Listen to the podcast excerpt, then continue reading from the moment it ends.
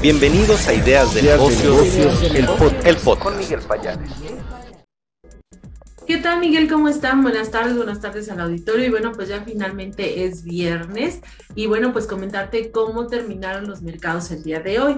De entrada te comento que las operaciones finalizaron en terreno positivo, pero nuevamente se mantuvo este escenario de volatilidad en los mercados. O sea, de pronto estaban en terreno negativo, revirtieron al final. Y bueno, pues este tema es lo que ha estado a lo largo de la semana. En el balance semanal también eh, lograron tener un desempeño favorable lograron finalizar con, ligeras ganancias. Esto, pues bueno, recordemos los eventos relevantes en la semana que tuvo que ver con el anuncio de la Fed, bueno, pues no anuncio, sino con las señales que mandó la Fed de que va a estar incrementando las tasas de interés en el corto plazo y que justo ha generado la volatilidad de los mercados. Aquí lo relevante, Miguel, es que estamos finalizando el primer mes del año y la verdad es que ha sido una fuerte toma de utilidades en los mercados, o sea, todos aquellos que están invertidos y vieron prácticamente estas, este último mes, pues como caían las ganancias que habían obtenido.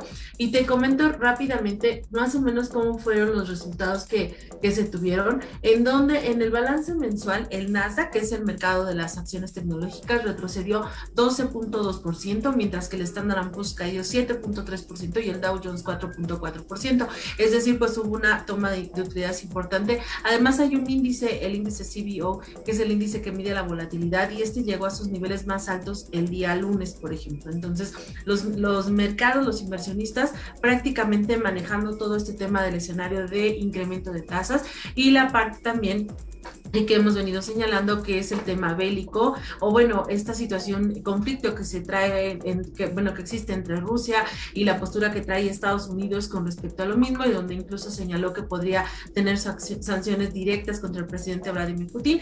El día de hoy un tema que salió a relucir es que Rusia comentó que estaba dispuesto a, negociar eh, que estaría analizando las posturas que tiene Estados Unidos y esto también aligeró un poco las tensiones en esta en esta situación y bueno, recuerdan que se habían reunido con los países europeos, donde Alemania tuvo mucho que ver también en la semana de las negociaciones. Va a haber una siguiente negociación, pero bueno, al cierre de semana la postura de Rusia ya no fue tan radical como la había tenido al principio y esto tranquilizó las operaciones. Sin embargo, los precios del petróleo pues se mantuvieron en niveles elevados. Recuerda que ahí es donde se, se siente prácticamente esta tensión que existe dentro de los mercados y, y cerraron en niveles de 78 dólares por barril.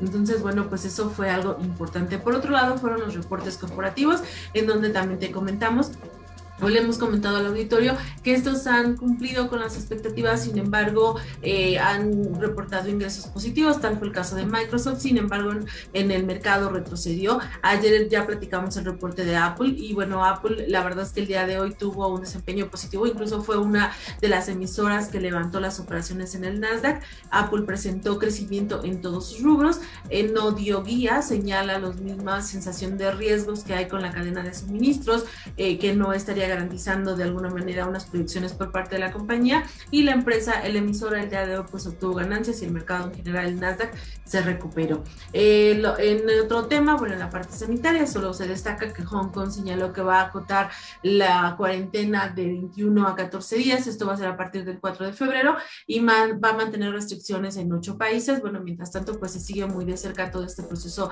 también en, el tema de cómo siguen avanzando las vacunas y todo eh, el Omicron, que bueno, pues sigue siendo, eh, ha tenido una volatilidad bastante grande, una gran contagio entre la población y donde, bueno, los, las señales se mantienen de que probablemente ya estamos en los picos más elevados, pero bueno, todavía será febrero donde se observe esto y que para marzo esto pudiera tender a disminuir.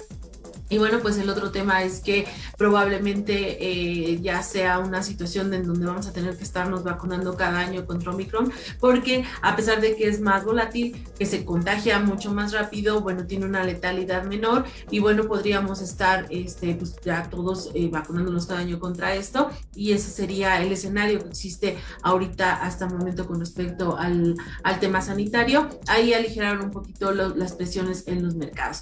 Para el caso de México, te comento eh, que bueno que en el balance la bolsa finalizó con un retroceso, las bolsas finalizaron con retroceso de 1.8%. Comentarte básicamente que estas no lograron revertir el escenario que presentaron los mercados a lo largo de la semana, sobre todo la parte internacional, y no, y bueno, pues tuvieron un descenso. Eh, de lo que destaca básicamente en el mercado de México fue el reporte de los bancos, en donde también platicamos, Banco del Bajío reportó un crecimiento en utilidades de 110%. Aquí esto fue arriba de lo esperado, pero bueno, su escenario para el resto del año que está anticipando un crecimiento en la cartera de crédito entre 6 y 8%, lo cual es favorable y también está estimando que este año pueda tener crecimiento de utilidades en 24%. Otro de los bancos fue Banco Regional, la utilidad creció también en niveles fuertes, 80.3% y también fue por arriba de lo que estaba esperando el mercado. Por su parte, la cementera GCC, esta tuvo un reporte positivo, por debajo, perdón, un reporte negativo, fue por debajo de lo que se estaba esperando, pero compartieron una guía positiva para el año y bueno, pues esto también es favorable para la empresa. Y ayer reportó Qualitas en la tarde, esta reportó un retroceso de 44% en la utilidad neta.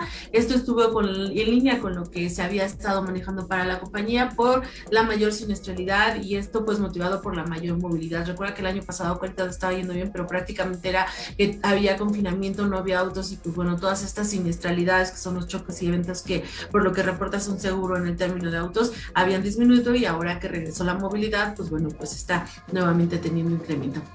Y bueno, dentro de la semana, uno de los temas que eh, también destacó fue el anuncio que dio Walmart eh, México acerca de que estaría evaluando diversas opciones, estrategias, ya sean alianzas, una posible venta o alguna situación específica con sus operaciones en los mercados que participa en El Salvador, Honduras y Nicaragua. Estos pertenecen a la división Centroamérica. La división Centroamérica aporta el 14% de los ingresos para, para Walmart. Se estaría quedando solamente con Costa Rica y Guatemala. Eh, y bueno, pues eh, fue algo relevante. Eh, la estrategia que está tomando la compañía señaló que más adelante va, a informar la decisión que se tome al respecto. Y bueno, pues nosotros como analistas estamos esperando que nos dé algún tipo de informe el día de su reporte trimestral que va a ser para el mes de febrero, el 16 de febrero para ser exactos.